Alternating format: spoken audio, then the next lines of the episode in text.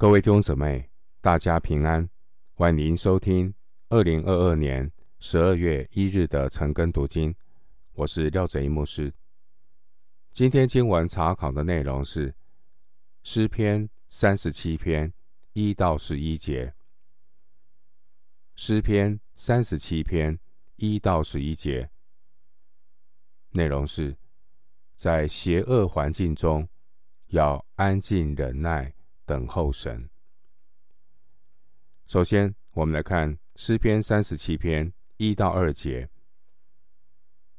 不要为作恶的心怀不平，也不要向那行不义的生出嫉妒，因为他们如草，快被割下；又如青菜，快要枯干。诗篇三十七篇是一篇字母的离合诗。一个字母带出两节的诗歌。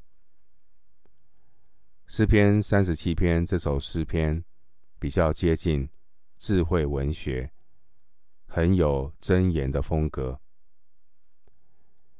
经文第一节说：“不要为作恶的心怀不平，也不要向那行不义的生出嫉妒。”大卫他一生中在邪恶。不义的人手上受了不少苦。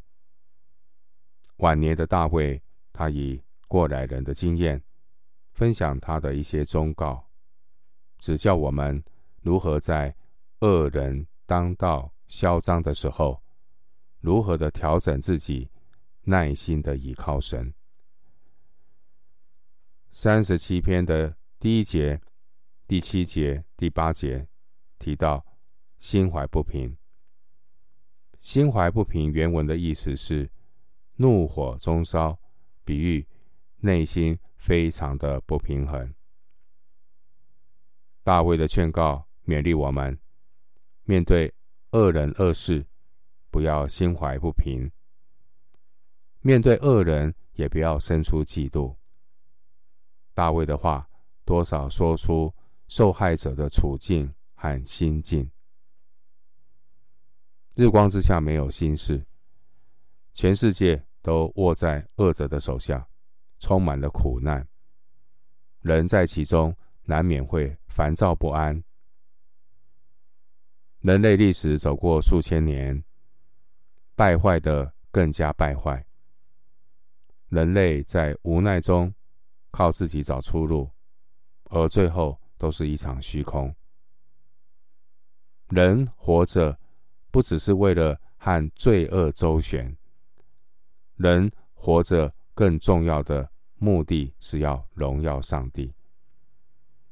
而罪人的生命在罪恶的循环中是没有出路的，只有上帝能够为我们开一条出路。今天我们常常为着那些离弃神却依然活得潇洒自在的人感到。心怀不平。今天我们也常常为着那些不敬虔的人，却还能够成功致富，生出嫉妒，感叹信上帝的人今生没有比恶人活得更好。所以诗篇的七十三篇十三节，那些心怀不平的人会说。我实在突然洁净了我的心，突然洗手，表明无辜。世上的人笑贫不笑娼，甚至羡慕恶人的荣华富贵。另一方面，世上的人也会有不平和嫉妒，并不是因为不公不义。而是因为自己没有机会享受到最终之乐而愤愤不平。因为罪人是活在自我中心里，个人利益放中间，道德伦理摆一边。弟兄姊妹，我们的确活在一个价值观极度扭曲的世界中。当我们看到恶人一时的兴旺，难免会心怀不平，但是大卫呢，他有不一样的态度。大卫以过来人的经验来提醒我们，要向前看，因为那些不义的人，他们如草快要割下，又如青菜快要枯干。第二节，弟兄姊妹，只有仰望神，并且向前看的人，他才能够耐心的等候神。第七节、第九节。我们求神提升我们有长远的眼光，忍耐依靠神的人，才是最有福的人。我们根据诗篇三十七篇的二十五节，可以知道，这篇的诗篇三十七篇是大卫年老的时候所写的诗篇。我们来参考。二十五节，诗篇三十七篇和诗篇的第一篇、七十三篇、九十一篇，都是属于智慧诗。这几首的诗篇，也正好回应主耶稣在马太福音五章五节的教导：温柔的人有福了，因为他们必承受地土。马太福音五章五节。下面我们继续来看今天的经文，诗篇三十七篇三到四节。你当倚靠耶和华而行善，住在地上，以他的信实为粮，又要以耶和华为乐，他就将你心里所求的赐给你。当恶人当道兴旺的时候，义人不只是消极的忍耐；当恶人当道兴旺的时候，义人的态度是第三节：依靠耶和华而行善。弟兄姊妹，人类最终极的善行就是信靠上帝。第三节、第五节的依靠。原文的意思是信靠，也就是我们常说的信心。第三节，以他的信实为粮。这句话原文的意思是以信实为粮，与信实作伴。换句话说，就是要维持自己的坚固、忠诚、持续的信靠上帝。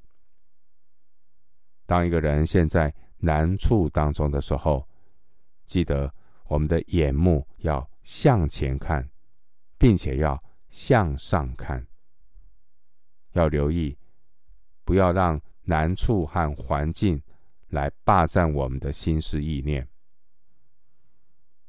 经文第三节提醒我们，只有倚靠耶和华、以耶和华为乐的人，他才能够面对恶人。暂时的兴旺。当恶人暂时兴旺的时候，他不会心浮气躁。经文第八节有提到要离弃愤怒，因为人一旦生气，就很容易失去理智。除了不要心浮气躁、心怀不平、离弃愤怒之外，要尽上自己的本分。包括第三节的行善，弟兄姐妹要记得，亲近神、读经、祷告，是你每一天最重要的一件事，也是不可少的一件事。灵修亲近神是上好的福分。当你每一天先做了这上好不可少的一件事，你会发现，这一天的你心境上会有踏实的平安和喜乐。弟兄姊妹，一个人之所以能够依靠耶和华，并且以耶和华为乐，并不是根据自己的意志，也不是因为勉强惧怕。一个人之所以能够倚靠耶和华，以耶和华为乐，是因为他尝过主恩的滋味，所以他能够满怀信心的来倚靠神，享受神同在的平安。那这需要培养每一天有亲近神的习惯，有纪律的生活。罗马书五章十一节说：“我们既借着我们主耶稣基督得与神和好，也就借着他以神为乐。”弟兄姊妹，以耶和华为乐的人所追求的都是神的旨意。所以第四节，神应许必然将他心里所求的赐给他。新约圣经约翰一书三章二十二节说：“我们一切所求的，就从他得着，因为我们遵守他的命令，行他所喜悦的事。”约翰一书三章二十二节。回到今天的经文，诗篇三十七篇五到六节：当将你的事交托耶和华，并倚靠他，他就必成全。他要使你的公义如光发出，使你的公平明如正午。五到六节，大卫教导我们如何面对恶人的重伤和污蔑。安然的走过死荫幽谷。经文第五节说：“当将你的事交托耶和华。”这句话原文的意思是：当将你的道路交给耶和华，也就是把我们的重担完全卸给神。弟兄姊妹，当恶人猖獗的时候，当恶人猖獗的时候，第五节。作者鼓励我们将你的事交托耶和华。另外，在诗篇的五十五篇二十二节也告诉我们，把你的重担卸给耶和华。彼得前书五章七节说，将一切的忧虑卸给神。我们要学习农夫的忍耐。农夫他会尽上本分，松土播种。当农夫尽上自己的本分之后，他就将农作物的成长交托给神，凭着信心等待收获。因为我栽种了，亚波罗浇灌了，唯有神叫它生长。哥林多前书三章六节，经文第六节说：“他要使你的公义如光发出，使你的公平明如正午。”意思是神，他要使我们的难处得到公义公平的解决，让我们的生命能够彰显神的公义和公平。神是。为我们伸冤的神，神是帮助我们到底的神。回到今天的经文，诗篇三十七篇第七节：你当默然倚靠耶和华，耐心等候他，不要因那道路通达的和那恶谋成就的心怀不平。弟兄姊妹，当我们把自己自己的重担交托给神之后，下一步就是第七节。第七节特别提醒我们要默然倚靠他。第七节这个默然倚靠原文的意思是静默安静。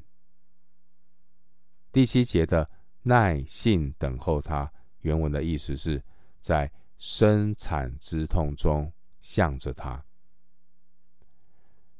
弟兄姊妹，当我们将重担交托给神之后，接下来我们要学会默然等候神，好像妇女等候生产之痛过去。